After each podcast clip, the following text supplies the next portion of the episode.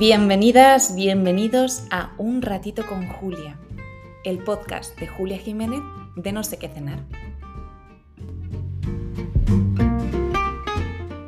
Hola de nuevo, qué alegría tenerte por aquí.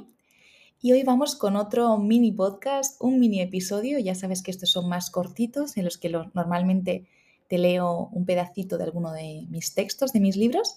Y hoy vamos con un texto que me parece súper importante y súper empoderador, que se llama Placer.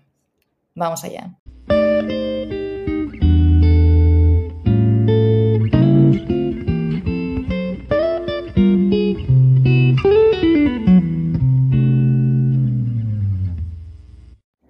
Placer prohibido para la mujer. A las mujeres se nos ha prohibido tener hambre y disfrutar de la comida. Se nos ha prohibido estar excitadas y disfrutar del sexo. Se nos ha prohibido entender nuestro cuerpo, venerar nuestra naturaleza cíclica y nuestro sangrado sagrado. Se nos ha prohibido acceder y elegir.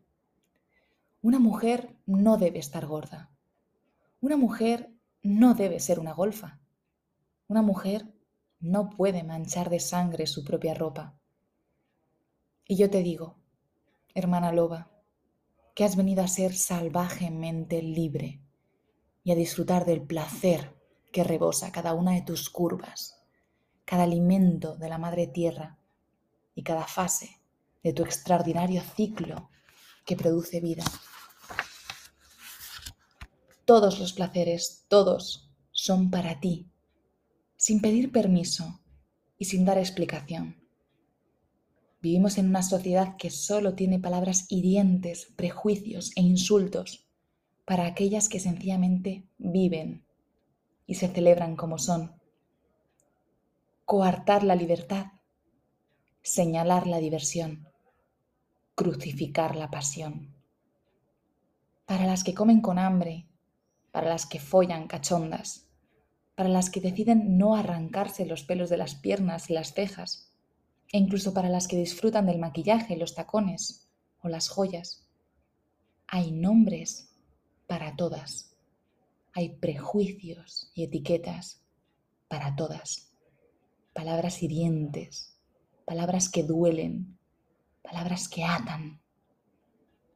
Pero lo siento, no es posible. No se puede limitar la verdad y libertad de una mujer salvaje que se ama. No se puede poner palabras a la fuerza de la que se sabe libre, inteligente y hermosa, la que se descubre poderosa.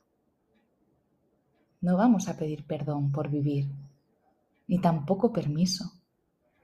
Vamos a celebrar que desde la compasión somos más fuertes que nunca creadoras de nuestro propio destino. Ya no somos la disolución aguada que nunca fuimos.